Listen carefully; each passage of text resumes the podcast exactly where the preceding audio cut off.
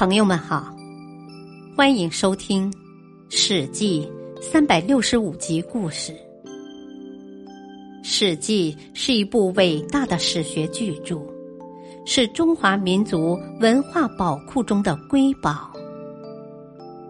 原著司马迁，播讲汉乐。齐襄公的丑行。齐襄公的妹妹文姜长得非常漂亮，齐襄公从小就喜欢他的妹妹。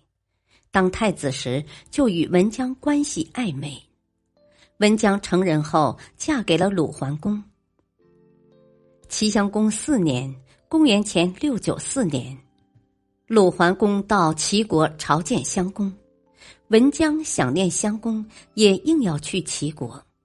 当时的礼仪规定。诸侯访问别的国家是不能带夫人去的。可是鲁桓公既怕强大的齐国，又怕文姜的纠缠，只好带他同行。鲁桓公夫妇到齐国后，襄公非常高兴，举行了隆重的宴会来款待他们。宴会过后，齐襄公谎称宫中的女眷想见文姜。鲁桓公不好拒绝，只好答应让文姜单独入宫。襄公将文姜接进宫中，安排了一间密室，与文姜在里面幽会。直到第二天上午，文姜仍没有出宫，鲁桓公心中不安，就派随从到宫中打听消息。随从回来报告说。哦，齐侯还没娶正妻，呃，只有偏房莲妃，哦，是大夫连称的堂妹，呃，莲妃呢一向得不到齐侯的宠爱，呃，独守空房，呃，君夫人入宫只与齐侯相聚，嗯，没有其他的女眷陪伴。陆桓公听了十分愤怒，痛恨齐侯兄妹禽兽般的行为。文姜出宫后，鲁桓公问他：“你昨夜入宫与谁相聚的？”文姜撒谎说：“啊，与莲妃相聚谈话。”鲁桓公又问：“那你兄长是不是陪伴你们呢？”文姜说：“啊，兄长只坐了一会儿就走了。”鲁桓公十分愤怒。文姜一味之无，不说实话。鲁桓公骂道：“哼，你们兄妹同住同宿，寡人早已打听清楚，你还想抵赖？”说完，拂袖离去。文姜见事情败露，又羞又气，大哭了一场。接着，他又秘密派人把这件事告诉了齐襄公。齐襄公听了，大吃一惊。恰好这时鲁国使者又来告辞，襄公知道不妙，害怕这件事泄露出去，自己要在天下人面前出丑，于是萌生了杀机。他对鲁国使者说：“哦，贵国君主要回国了，寡人要在宫中设宴为他饯行，请务必前来赴宴呐。”鲁桓公身在齐国，不敢公开发作。虽然痛恨襄公，也只好入宫赴宴，把文姜一人留在客舍中。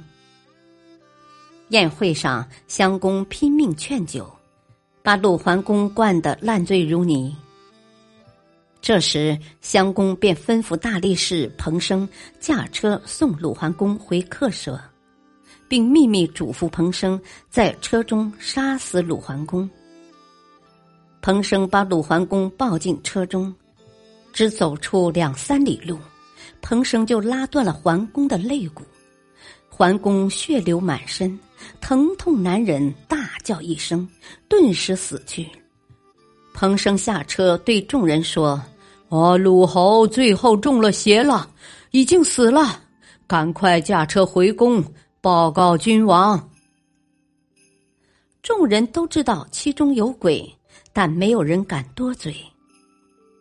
齐襄公见鲁桓公已死，心中大喜，表面上却假装悲伤，哭了几声。齐国人把鲁桓公后殓，装入棺材，送回了鲁国。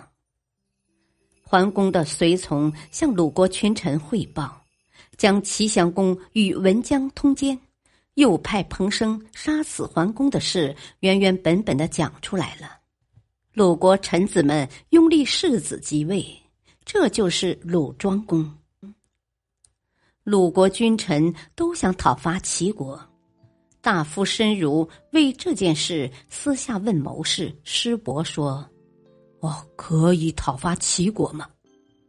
师伯说：“哦，这是一件暧昧的事情，我不可让其他国家知道啊。”何况齐国强大，鲁国弱小，讨伐齐国未必能获胜啊，反而让丑事传扬，不如暂且忍一口气，先追究车中杀死先君的事，让齐国杀彭生，齐襄公一定会听从的。于是，申如以大臣们的名义给齐国写了一封国书，派使者送去。文书上写道：“寡君惧怕贵国强大，所以来齐国朝见。现在没有生还鲁国，不知应归罪于什么人。各国君主都对此很气愤。我们请求杀了彭生，为寡君报仇。”齐襄公看了文书后，又羞又怕，连忙派人杀了彭生，想以此堵住鲁国人的嘴。文姜没有脸回鲁国，只得待在齐国。感谢收听，下期播讲瓜代之变。敬请收听，再会。